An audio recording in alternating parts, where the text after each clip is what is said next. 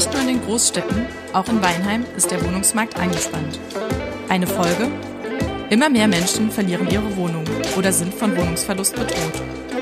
Wie ist ihre Situation vor Ort? Welche Hilfen gibt es? Und muss in Deutschland wirklich niemand auf der Straße schlafen?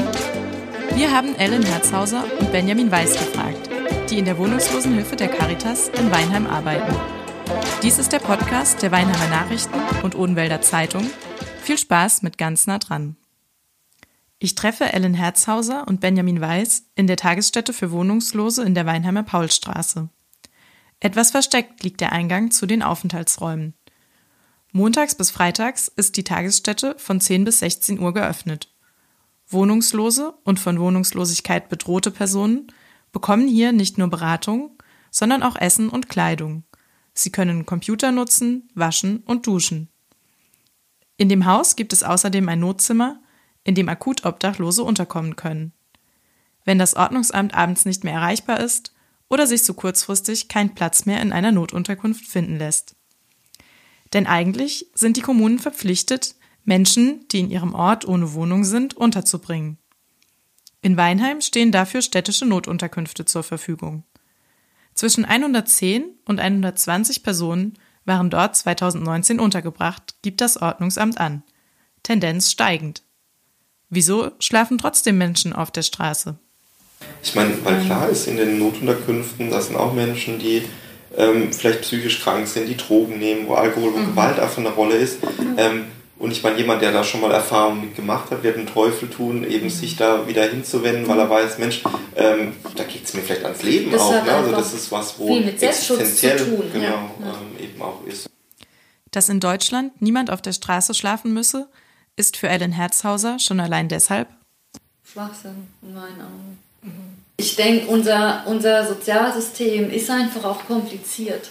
Ja, und das, das funktioniert für die Menschen, die halt funktionieren. Aber es gibt einfach Menschen, die an diesem dann doch durchaus komplizierten Sozialsystem und auch an sich und ihren Verhältnissen scheitern. Mhm. Ähm, und die suchen sich nicht aus, äh, schlafe ich, halt, schlaf ich halt auf der Straße. Ja? Ähm, und wenn man sich eben die, die Wohnraumsituation anschaut, ähm, dann kann ich da, wie gesagt, nur drüber lachen. Also es ist nicht, ähm, es ist halt einfach nicht wahr. Mhm. Die angespannte Lage auf dem Wohnungsmarkt für Herzhauser und Weiß ist sie einer der Hauptgründe, warum Menschen ihre Wohnung verlieren. Klar, oft spielen auch persönliche Gründe zumindest eine Rolle. Ich denke, es kommt eben dann eins zum anderen auch immer. Ne? Also es fängt mit irgendeiner persönlichen Krisensituation an, sei es der Jobverlust, die Trennung, Krankheit, ähm, Delinquenz, die irgendwo auftritt und ähm, dann fehlt vielleicht das familiäre Umfeld oder ein Freundeskreis, der, der einen stützt und es bricht immer mehr, mehr eben auch weg. Jemand hatte hatte noch einen Job, konnte ja. sich die Wohnung leisten, dann ne, ist er vom Amt abhängig, das geht dann noch sechs Monate gut, wo das Amt die tatsächlichen mhm. Kosten zahlt, dann zahlen sie nur noch die angemessenen Kosten mhm. und schwuppdiwupp ist jemand halt in einer Schuldensituation drin, ne, produziert Mietschulden, es kommt zur Räumungsklage ja. oder... Genau, dann kommt vielleicht die Sucht obendrauf, mhm. einfach weil der Druck ja. so groß ist. Ja. Jetzt lange nicht bei allen so, ne? aber das ist natürlich ein Thema, aber ich denke, das ist so ja. Und dann haben wir eben diesen Kreislauf, dann haben wir auch die, die Schuldensituation. Letzten ja. Endes ähm, sind Eintragungen in der Schufa. Ne? Bei, mhm. Beim heutigen Mietmarkt ist es so, ein Vermieter, sei es kommunal oder mhm. privat, kann sich seinen Mieter heraussuchen. Und natürlich, die meisten machen Abfragen bei der Schufa oder lassen sich auch Auskünfte geben. Mhm. Und ähm, dann ist man ganz schnell eben mit, mit einem Eintrag drin. Und dann heißt es ja, tut uns leid. Mhm. Wir haben uns für jemand anderen von den 100, die sich beworben haben, entschieden. Dass persönliche Krisen zum Verlust der Wohnung führen, müsste eigentlich nicht sein. Gäbe es genug günstigen Wohnraum. Weiß und Herzhauser beobachten, dass sich die Lage auf dem Wohnungsmarkt in den letzten Jahren sogar verschlechtert hat. Besonders bei den Ein- bis zwei Zimmerwohnungen.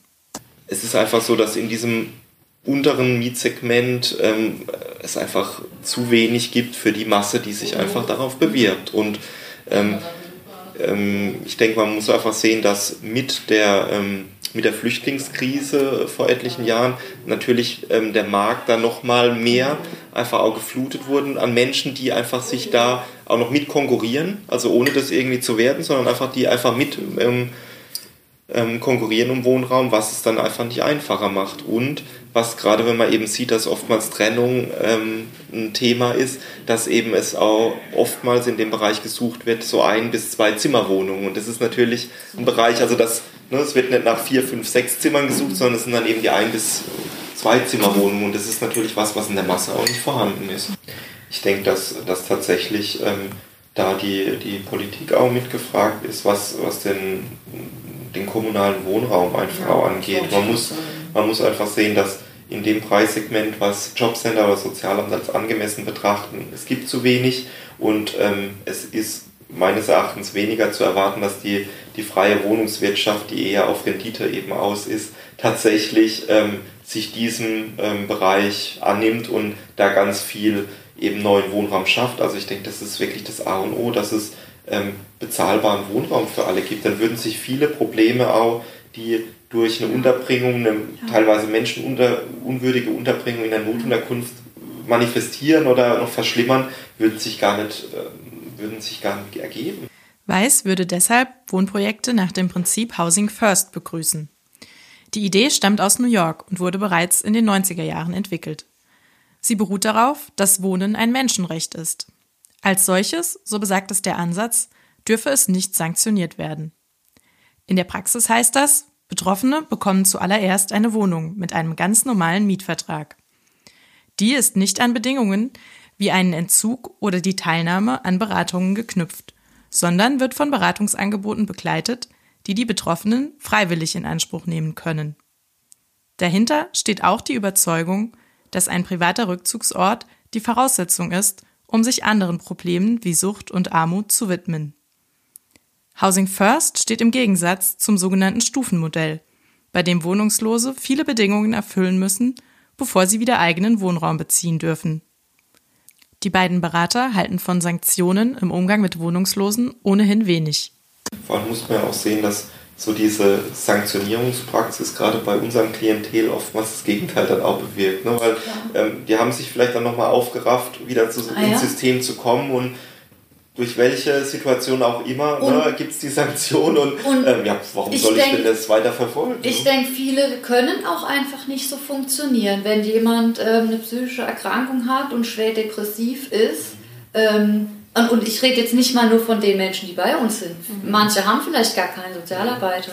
Ähm, die, die sind nicht in der Lage, ähm, ihrer Meldepflicht nachzukommen mhm. vielleicht und werden dann sanktioniert. Das ist vielleicht ein, also gar kein böser Wille von mhm. ihnen, dort nicht zu erscheinen. Deshalb finden die beiden es gut, dass der Bezug von Arbeitslosengeld künftig nicht mehr um mehr als 30 Prozent sanktioniert werden darf.